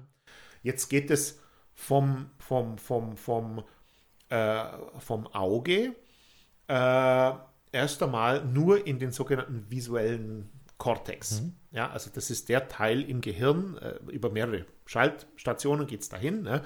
Ähm, und wenn es da bleibt, ist es nicht bewusst. Mhm. Ja. Und sobald sobald man das mit einer Dauer macht, dass die Person sagt, okay, jetzt habe ich es gemerkt, mhm. ja, ist das ganze Gehirn betroffen. Mhm. Das heißt, das Bewusstsein ist nicht lokal. Es ist nicht eine Region in unserem Gehirn, sondern Bewusstsein, also dass uns etwas bewusst wird, braucht die gesamte Gehirnaktivität. Mhm. Und die habe ich nur lange nicht in so einem Organ. Also nie, ja. das ist vollkommen undenkbar. Ja. Also das funktioniert nicht. Ja. Ähm, die, die zweite Art von, von Experimenten ist, es gibt ja Menschen, die Gehirntumore haben und mhm. da schneidet man einen bestimmten Teil vom Gehirn raus. Ne? Ähm, und es ist insgesamt schon das ganze Gehirn irgendwann rausgeschnitten worden. Also bei, bei, bei verschiedenen Patienten äh, äh, wurden Teile entfernt. Ne? Und, und da können dann bestimmte Funktionen verloren gehen. Die können nicht mehr sehen oder die können nicht mehr riechen oder die können nicht mehr reden. Aber niemals ist dabei entstanden, dass jemand kein Bewusstsein mehr hatte. Das heißt, das Bewusstsein ist nicht irgendwas, was eine, das ist nicht irgendetwas, was, was auf einer bestimmten, einer bestimmten Region äh, lokalisiert. Ich brauche das ganze Gehirn dazu. Ja. Und, äh, äh, äh, und, und, und da sind wir halt, da sind wir 100, also ich, ich, ich glaube nicht, dass Organoide jemals, ja. jemals, auch in tausend Jahren nicht, dazu in der Lage äh, sein werden, das ganze Gehirn. Und das liegt nicht daran, weil wir, weil wir, weil wir nicht arbeiten oder weil wir uns keine Mühe geben, sondern das liegt daran, dass das, das, das Prinzip der Organoide ist, wir lassen die Zellen machen, was sie wollen. Ja. Wir machen einen Zellhaufen, das habe ich vorhin erklärt. Ja, wir machen einen Zellhaufen und den überlassen wir sich selber. Ja. Und das nennt man Selbstorganisation. Mhm. Und diese Selbstorganisation, die geht bis zu einem bestimmten Punkt, ja. aber die ist nicht perfekt. Die ist nie perfekt. Sie ist funktional, Sie könnte man sagen. Aber das große Problem, das man hat, ist, dieses Organoid, das hat zwar alles, aber, aber, aber, aber zufällig angeordnet. Mhm. Vergleicht das immer, das Organoid ist wie so ein Auto, bei dem irgendwie der Sitz am Dach ist und, und der Auspuff vorne rauskommt ja. und, und die Türen sind unten drin ne, und die Räder hängen am Dach oben, ja. Also, also, also alles völlig zufällig. Und jedes Organoid ist dann anders, ja. Aber die sind richtig angeordnet. Und deswegen äh, kann das nicht. Vor allem, weil auch die, ich, ich würde behaupten, weil ja auch die, um ein Bewusstsein zum Beispiel zu entwickeln, braucht man ja auch die sensorischen Impulse, die visuellen, die visuellen und so weiter, damit sich mhm. der Bewusstsein entwickeln kann, oder?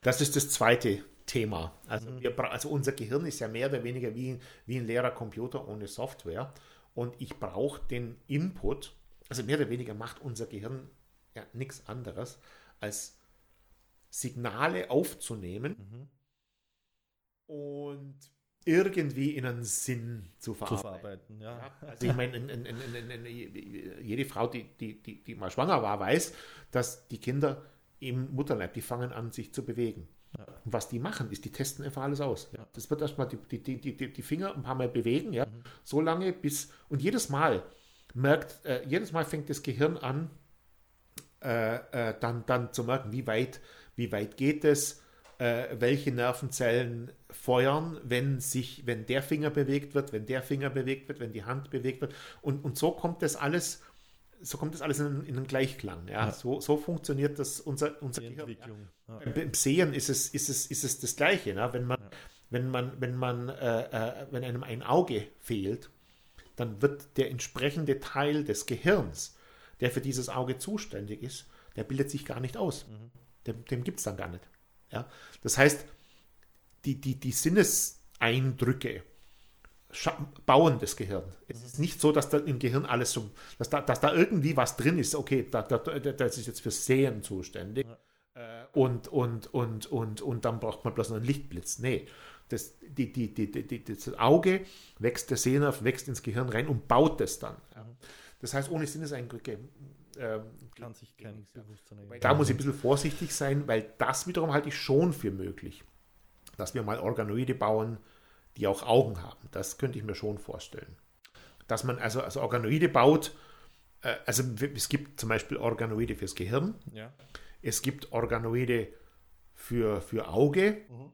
äh, und es gibt auch ja, sogenannte Fotorezeptoren, also das sind die Augensinneszellen, die kann man in Kultur auch machen. Ja. Also das könnte man schon zusammenbauen. Ja. es gibt schon, es gibt schon ähm, äh, Experimente, wo Leute verschiedene Organo äh, Organoide zusammengebaut haben. Also das mhm. bekannteste in dem, äh, der Beziehung ist, jemand hat ein, ein Organoid vom Gehirn mhm. plus ein Organoid vom Rückenmark plus ein Muskelorganoid. Mhm. Das funktioniert schon. Da kannst du dann das, äh, äh, das Gehirnorganoid stimulieren und der Muskel fängt an zu zucken. Mhm. So was geht. Ja. Ähm, und umgekehrt würde das auch gehen. Also die Sinneseindrücke irgendwie in das Gehirn rein. In das Gehirnorganoid würde mhm. schon auch gehen, aber halt nicht so, dass es Sinn macht. Natürlich, so, natürlich. Dass du, dass aber dass es funktionieren muss, ist eigentlich klar, weil im Endeffekt Evolution ja nichts anderes ist. Also ich sage mal, Lebewesen auf der Erde vor vier Milliarden Jahren haben sich ja genau durch solche Eigenexperimente, wo halt irgendwelche genau. Aminosäuren zusammengekommen sind, ja genau. entwickelt eigentlich. Genau, ja, genau. Also, genau. dass es funktionieren muss, ist klar. Ja. Aber wir sind auch noch weit weg vom Bewusstsein. Ja, vier Milliarden Jahre haben wir auch nicht Zeit. Aber, ja, genau.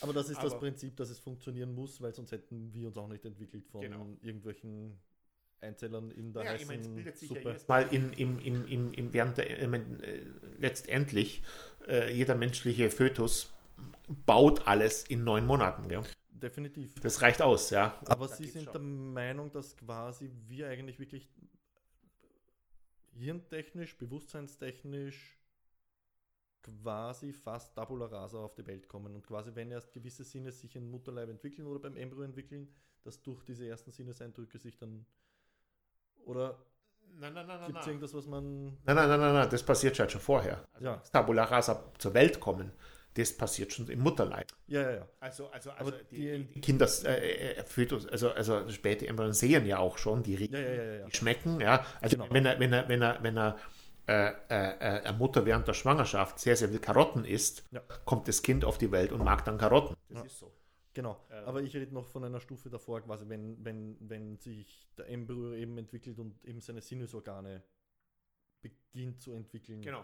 Da beginnt auch unter Anführungszeichen erst der Schritt des, der Bewusstseinsentwicklung in dem Genau, also es ist, es ist ja. nicht so, dass das Gehirn das Auge baut, sondern das Auge baut den Teil, den Teil Gehirn, des Gehirns, den es braucht. Ja. Das heißt, das Auge ist das Auge ist eigentlich kein eigenes Sinnesorgan, sondern Gehirn und Auge sind eigentlich eins. Kann man das so ein bisschen Das Auge sagen? kommt aus dem Gehirn. Das Auge ist ja. Teil des Gehirns. Also ja. es kommt aus dem, aus dem aus entwicklungsbiologisch ja. das Auge aus dem sogenannten Diencephalon, also aus, dem, aus, dem, aus dem Teil vom, vom Gehirn. Aber, aber, aber, ähm, aber so kann man es ungefähr sagen. Ja. Also das war jetzt eine abschweifende Frage. Genau. Mhm. Okay. Uh, was Sie auch noch vorher gesagt haben, so, weil Sie ein bisschen quasi von der Metapher gesprochen haben vom, um, ähm, vom Computerprogramm mhm. im Köpfchen. Äh, das ist eine kurze philosophische, also kurze philosophische Frage, ist gut. ähm, denken Sie, dass wir einen freien Willen haben? Bitte, was das will? Dass wir einen freien Willen haben. Oh Gott. Ja, weil das mit dem Programm ist relativ interessant. Also es gibt verschiedene philosophische Ansätze. Und einer, weiß, wenn, ja. ich, wenn ich jetzt zum Beispiel an Sam Harris denke, mhm. ähm, der klipp und klar sagt, wir sind quasi eigentlich wie ein Computerprogramm, wir haben keinen freien Willen, weil mit jedem Gedanken und mit allem, was wir sagen und tun, hat das Computerprogramm nur eine Iteration durchlaufen und im Endeffekt können wir eh schon vorher messen, was wir als nächstes tun werden, so in die Richtung. Also ich glaube natürlich schon, also ich, ich, ich, ich habe keinen freien Willen insoweit, der so weit geht, dass wenn ich blau sehe, ich mir einreden kann, ich sehe rot.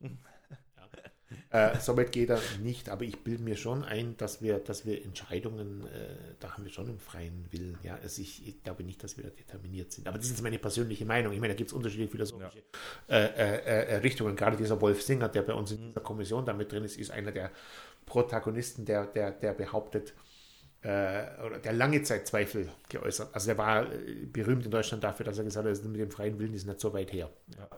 Das hat allerdings mittlerweile relativiert. Ja, okay. ähm, also, also, also, äh, aber ich meine, äh, äh,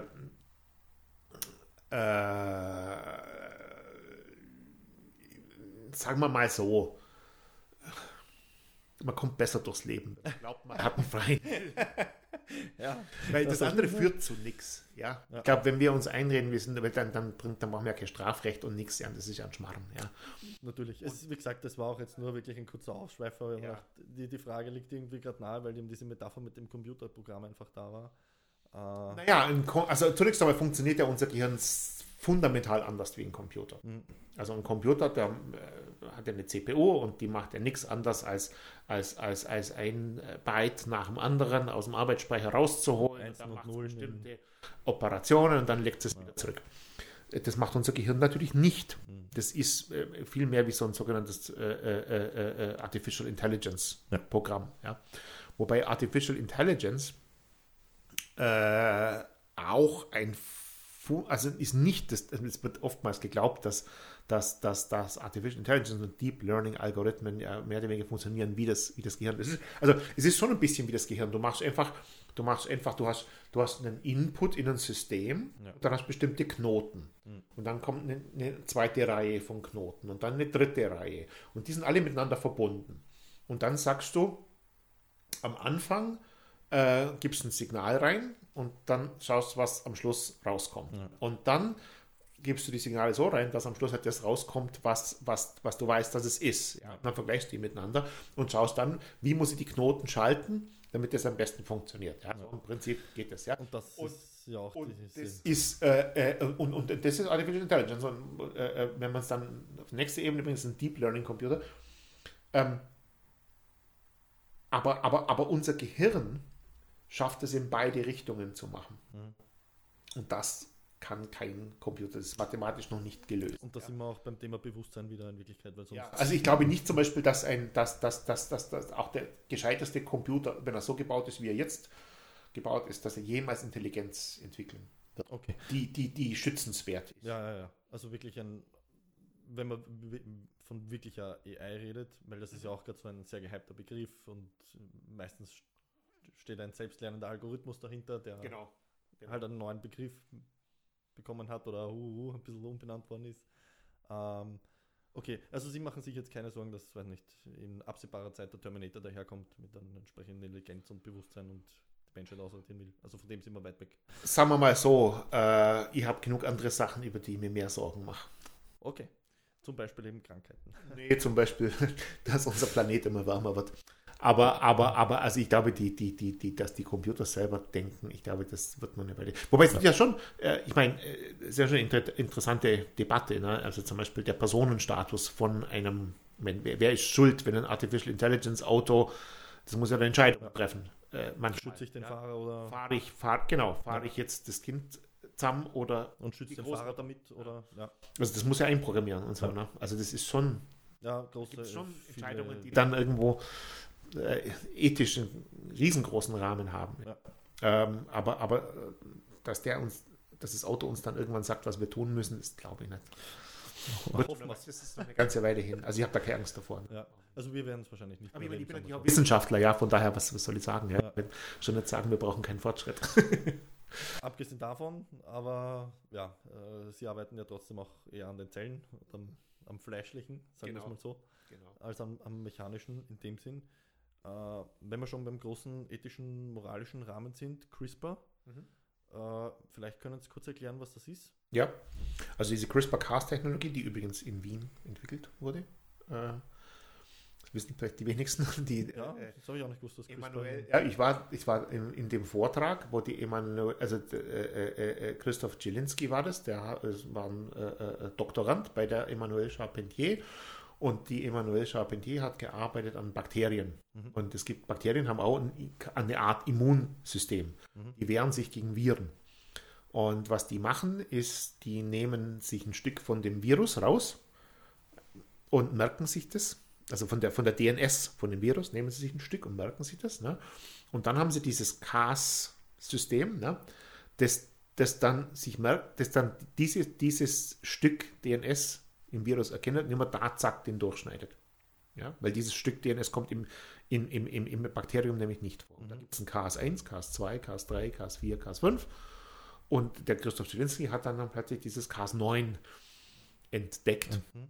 Und das hatte halt so eine ganz tolle Eigenschaft, nämlich, dass man, dass man da künstlich einfach jede, jedes, jedes, jedes Stück DNS einbauen kann. Das, mhm. äh, und die Emmanuelle Charpentier ähm, äh, war da Gruppenleiterin und dann ist sie aber gegangen nach Schweden und äh, hat dann da eigentlich die Anwendung gemacht. Also das hat sie nicht in Wien gemacht. Ne?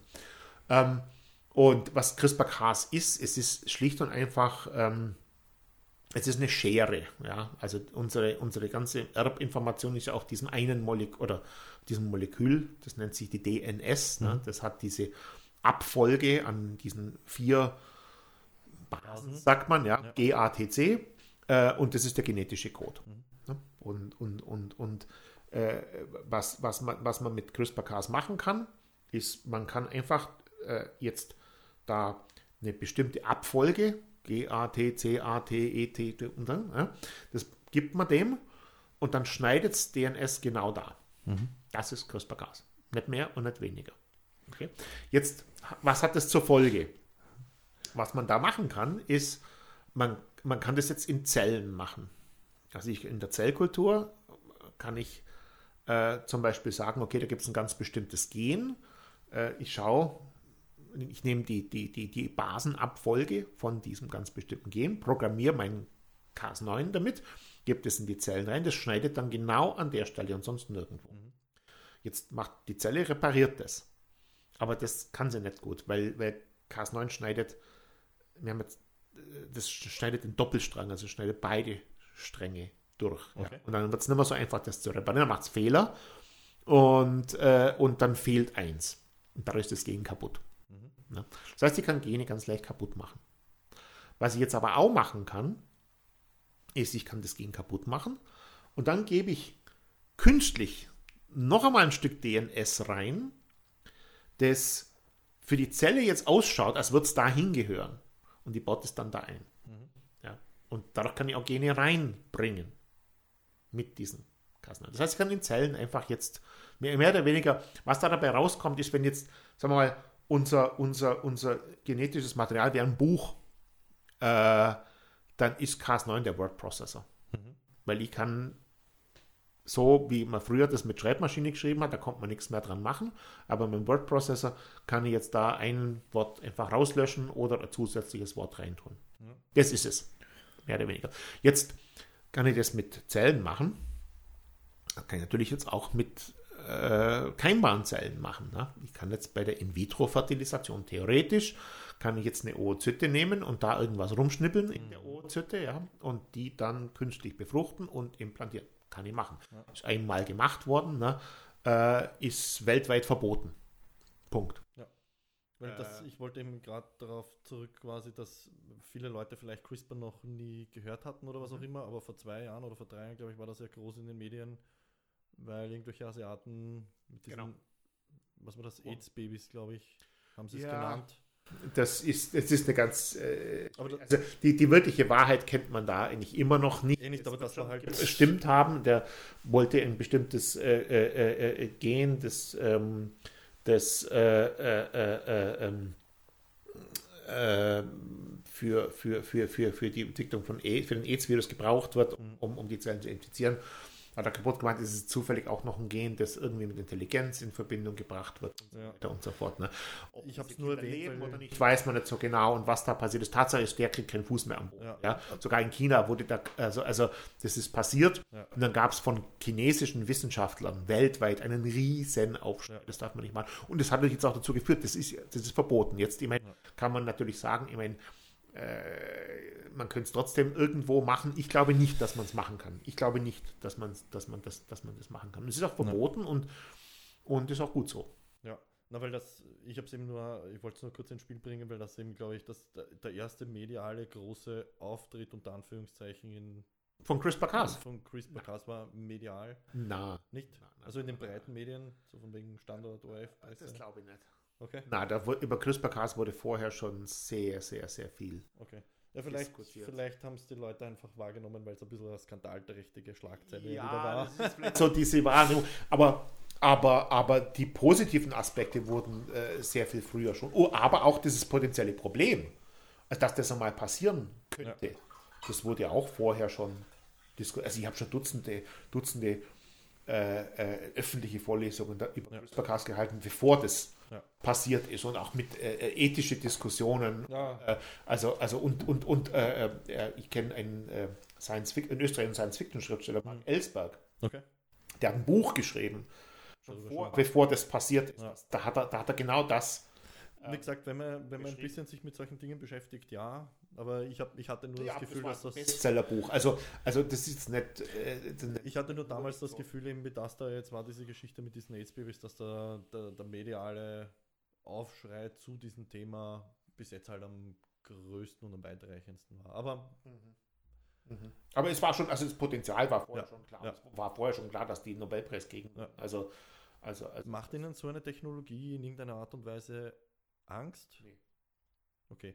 Das heißt, Sie glauben auch nicht, dass irgendwelche superreichen Billionäre sich klonieren oder was? ich irgendwo im, Ja, ich meine, im Dunkelkämmerchen sitzen und weiß ich nicht, äh, wirklich halt Schund damit betreiben. Ich meine, kann man eh nicht wissen. Aber ich weiß ja, Ja, nicht. äh, sie würden, also ich meine, man muss halt ein Stück weit an unser Rechtssystem glauben, oder? Also, also wenn man da nicht dran glaubt, ja, dann muss ich auch jeden Tag Angst haben, dass ich auf der Straße umgebracht werde. Ne? Definitiv. Also ja. ich meine, äh, äh, äh, und es ist auch nicht so einfach. Also ich, ich es ist immer noch nicht sicher, ob es überhaupt wirklich passiert ist. Ne? Ja. Ähm, und äh, Das ist auch eine völlig überspitzte Frage also von wenn mir. diese ja. Kinder, wenn diese Kinder wirklich zur Welt gekommen sind, ich weiß nicht, ob die noch leben, Ja. weil es ist absolut so einfach ist das nicht. Ja. Und äh, die Wahrscheinlichkeit, dass man 20 andere Gene kaputt macht, ist Ja. ziemlich groß. ja. Es ist Es einfach, wird auch eigentlich kaum dran, also es wird da nicht so aktiv dran gearbeitet. Also Okay. Gentherapie, das ist eben, es ist wirklich verboten. Ja. Das heißt, es wird da nicht dran gearbeitet. Also Gentherapie äh, äh, oder, oder, oder, oder genetische Veränderungen in der menschlichen Keimbahn sind geächtet. es, ist, es, ist- es war auch natürlich eine überspitzte Frage von mir natürlich, aber es ist einfach, es ist einfach ein sehr, es ist einfach ein extrem spannendes, eine extrem spannende philosophische Thematik, weil es einfach so viele Implikationen hat, was man mit den Menschen machen kann und so weiter. Ja. Das, das Potenzial ist unglaublich. Ja. ne? Also ich meine, für uns, ich meine, die, die Arbeit, die wir machen, die würde ohne CRISPR-Cas keinen Sinn machen. Mhm. Weil wenn ich jetzt, also, äh, ich habe vorher erzählt, wir, wir machen diese Organoide von Patienten, die zum Beispiel Epilepsie haben. Mhm. Und da weiß ich, bei denen ist in der DNS irgendwas, irgendwas ist da kaputt. Ja. Und, äh, und um, um, um jetzt rauszu, also wenn ich jetzt dann, wenn ich jetzt dann ein Organoid mache und ich sehe an diesem Organoid, na, irgendwas stimmt da nicht, Mhm. äh, dann sage ich, okay, ja, das, das ist jetzt die Krankheit, ne, äh, die ich jetzt da im Organoid sehe. Aber um das sicher zu sein, muss ich dann erst diese Mutation reparieren Mhm. und die wieder in Ordnung bringen und zeigen, dass es, dass dann das Ganze wieder normal ist. Mhm. Ja, Ich muss ja, also es ist so das A und O in der Wissenschaft, die Kontrollen. Ja. Ja. Wir, wir, können, wir können nicht einfach irgendwas behaupten, sondern wir müssen das, wir müssen das immer kontrollieren. Ja. Und dazu brauchen wir dieses CRISPR-Cas. Mhm. Also Organoide ohne CRISPR-Cas würden relativ wenig Sinn. Machen. Das heißt, die hängen total von dem Ganzen ab. Und ähm, nicht nur das, auch, auch Gentherapie zum Beispiel hat natürlich jetzt einen Riesenboom. Äh, und äh, Muskeldystrophie zum Beispiel oder, oder ähm, ähm, äh, ja, also verschiedene Krankungen zu heilen. Also das, das, das, das, das, das ist, ist also die, die, die, die, die, die medizinischen Potenziale von dieser Technologie, die ist schon enorm. Deswegen haben die ja auch einen Nobelpreis so schnell gekriegt. Ja. ja. Wie, blöd gesagt, äh, wie, wie breit ausgerollt ist diese Technologie im Sinne von, wann, in wie vielen Jahren könnte man wirklich wahrscheinlich, vielleicht breitflächiger gewisse Krankheiten heilen, eliminieren? Naja, die, die, die so. Technologie ist nicht schwer, das kann, das kann man, naja, das heißt, kann jeder machen, aber äh, ein gutes molekularbiologisches Labor heutzutage, das gut Zellkultur, also ich sage es, ein Organoid zu machen, ist viel schwieriger als mit CRISPR-Cas Gen zu verändern. Okay. Ne? Aber es ist natürlich, ähm, äh, wenn man sie an menschlichen Zellen machen muss, mhm. Ist es dann schon nochmal ein Aufwand. Ja. Äh, aber aber, aber ähm, das kann man schon, also es ist breit ausgerollt. Das okay. ist nicht, nicht restriktiert. Das ja. kann man schon machen. Ja. Ähm, in Zellen halt. Ne? Ähm, wenn man das jetzt an Tieren machen will, äh, dann wird es schon um einiges schwieriger.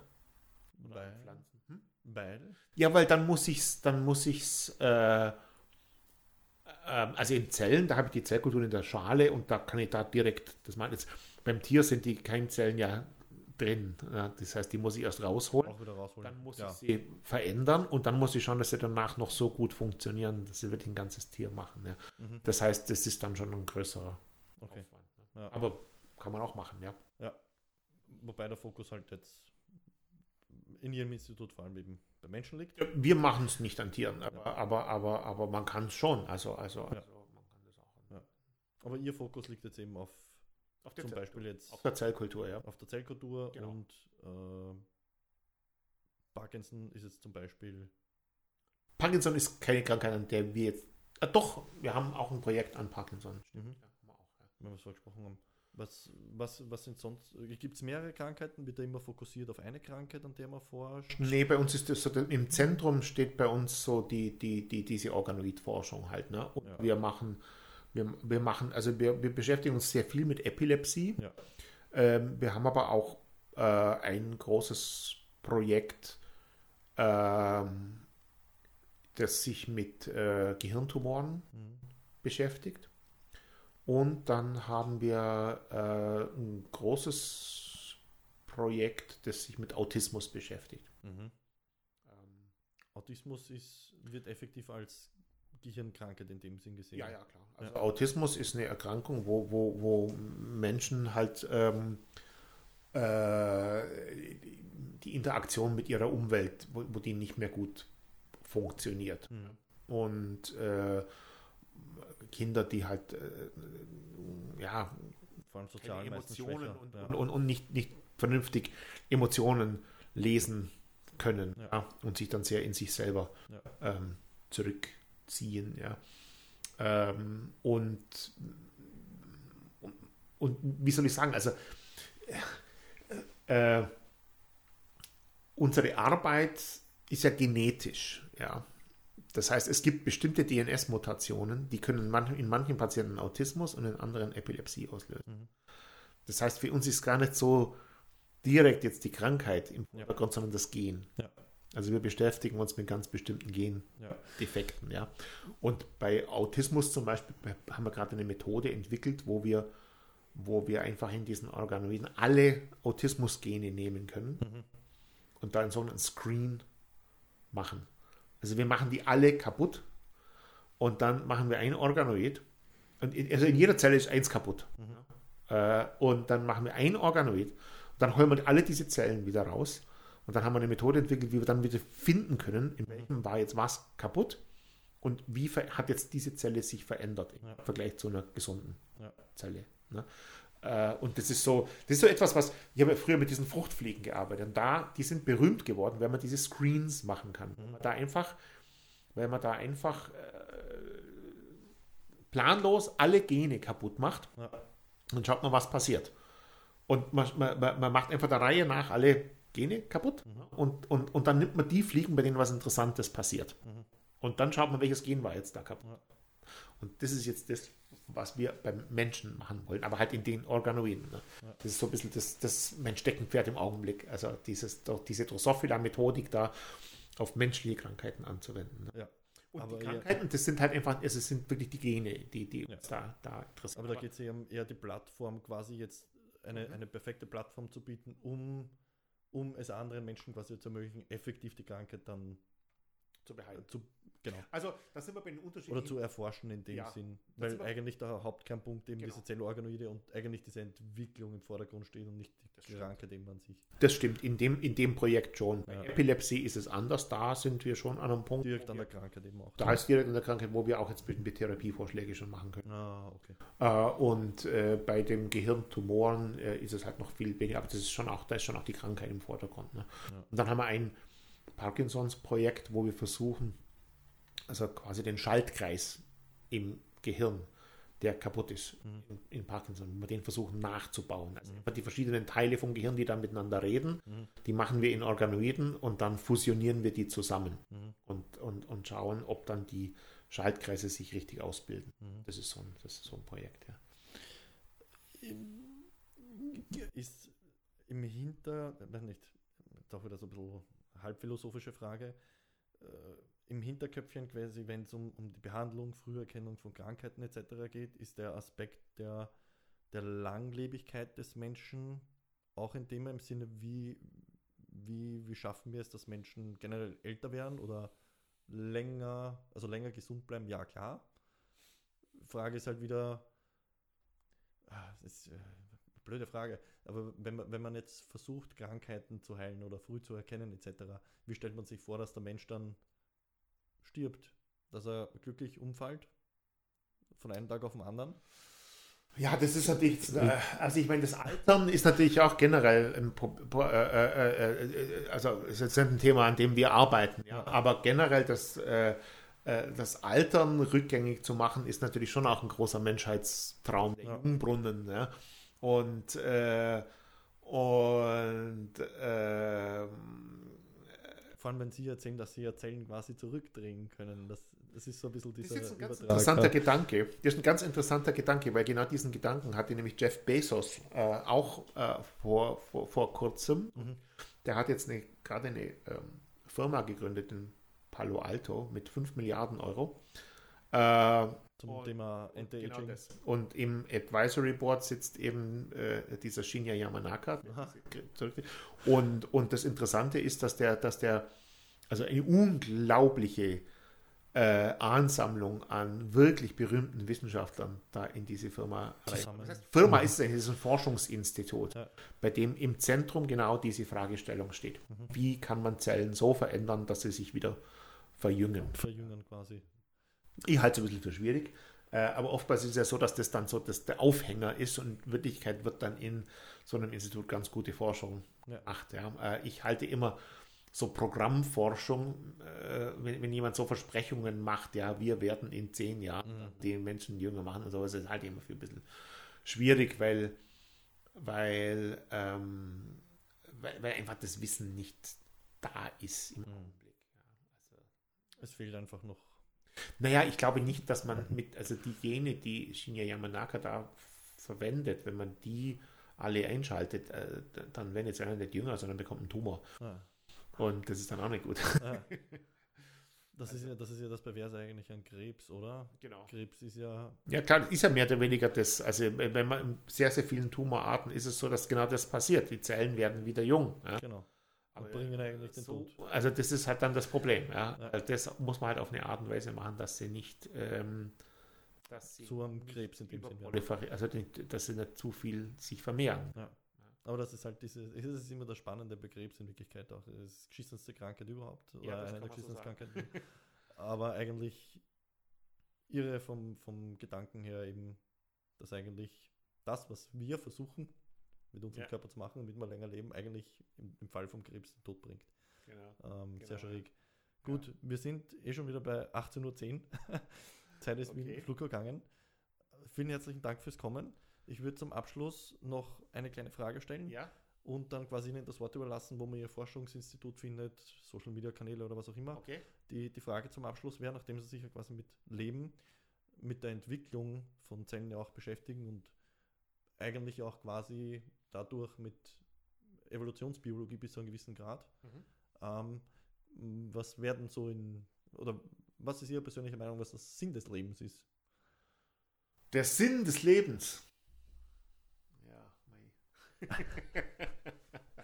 glücklich sein und, und möglichst vielen an, und möglichst viele andere Menschen glücklich machen. Das ist eine gute Ansage, ja. Ja. Also, auch der Evolutionsforschung weiß ich nicht, ob man da so viel rausbringt. Ne? Aber, aber Gut, da geht es um, um Weitergabe der Genetik Genau. vermutlich. genau, ja. also aus Evolution in ihrer Sicht ist der Sinn unseres Daseins schon der, dass wir unsere, unser genetisches Material weitergeben. Aber ich Ja. glaube, da sind wir als Menschen doch drüber hinaus.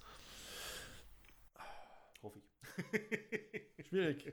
Wenn wir, wenn wir uns selber vernichten Ja. und der Planet irgendwann zu warm wird, müssen wir, müssen wir entweder schauen, dass wir unsere Genetik so anpassen, dass wir adaptieren an die wärmeren Temperaturen oder ja, was auch immer. Elon Musk wird schon richten. Ähm, ja, dann, wo findet man sie? Wo kann man ihre Forschung beobachten, nachvollziehen, nachverfolgen? Ja, Social Media Kanäle, Website. Also wir haben äh, äh, eine, eine, eine, eine Webseite, die ist unter dem www.öawac.at äh, schl- slash imbar Mhm. Und da findet man das oder man kann auch einfach googeln Institut für molekulare Biotechnologie. Mhm. Na, man soll es auf Englisch machen, Institute of Molecular Biotechnology, bei uns ist sehr international. Ja. Ähm, und, dann und dann haben wir auch einen, äh, wir, haben, wir sind auf Twitter und wir sind auf Facebook. Mhm. Ich habe jetzt aber leider den Hashtag nicht im Kopf. Werden wir dann, werden wir dann verlinken. Knoblich Lab ist der von meinem Labor, ja. Knoblich Lab, okay. Aber, aber vom Imba, ich nehme an, er wird Imba sein. Wahrscheinlich. Ja, das auswendig. werden wir schon herausfinden und werden es dann verlinken. Genau. Genau. Okay, gibt es äh, gibt's irgendeinen Aufruf äh, in, im, im Sinne von, gibt es in Ihrem Forschungsbereich zu wenige Studenten, die sich dafür interessieren? Sollen sich die Leute mehr für diese Dinge interessieren? Äh, oder gibt es zu viele? Mein, allererster, ja. mein, mein allererster Aufruf in dieser Zeit ist impfen lassen. ja, Punkt. Ja. Ähm, der zweite ist, äh, äh, ich bin überzeugt davon, dass ähm, gute Wissenschaft da passiert, wo Wissenschaftler ihre Neugier Mhm. ausleben können, wo sie nicht beim allerersten äh, Versuch schon gefragt wird, was kommt dabei raus und wo ist die Biotech-Firma, die ihr gründen werdet mhm. äh, und wie viele Krankheiten werdet ihr heilen. Mhm. Weil die großen Entdeckungen sind nur aus Neugier.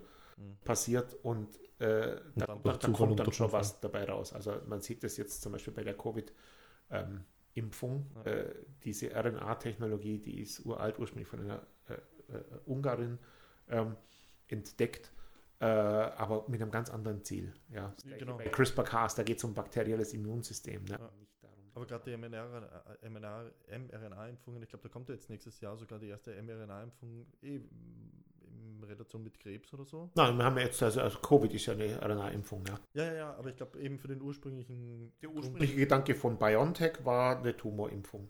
Genau. Und da, glaube ich, kommen ja irgendwelche. Ja, aber das ganze Technologie ist schon viel älter. Ne? Ja, ja, genau, genau. Das war ja das, die lustige Diskussion voriges Jahr. Grund, Grundlagen. Ja, dass die, dass die mRNA-Technologie in dem Sinne ja eben seit Genau. 20, 25 Jahren besteht Ja. und jetzt nicht eben von heute auf morgen.